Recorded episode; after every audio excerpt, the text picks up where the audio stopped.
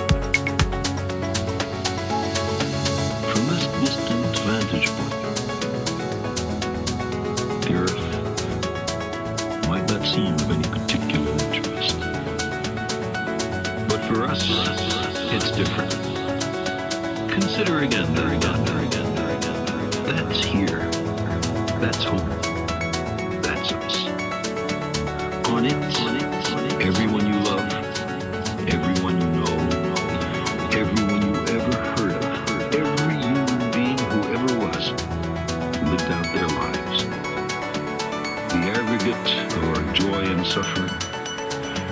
Thousands of confident religions, ideologies, and economic doctrines.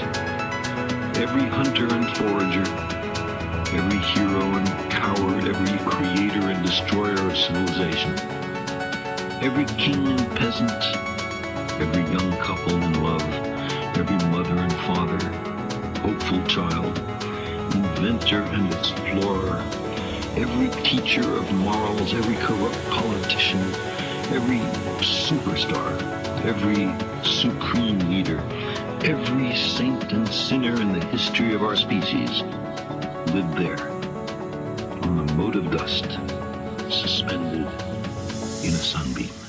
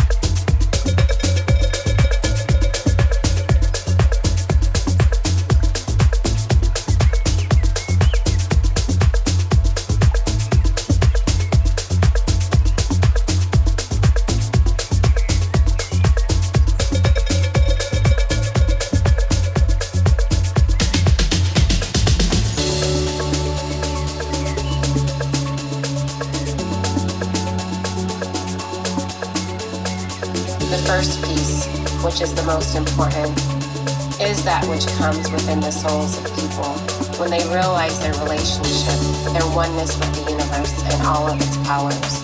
And when they realize that at the center of the universe dwells the Great Spirit, and that this center is really everywhere, it is within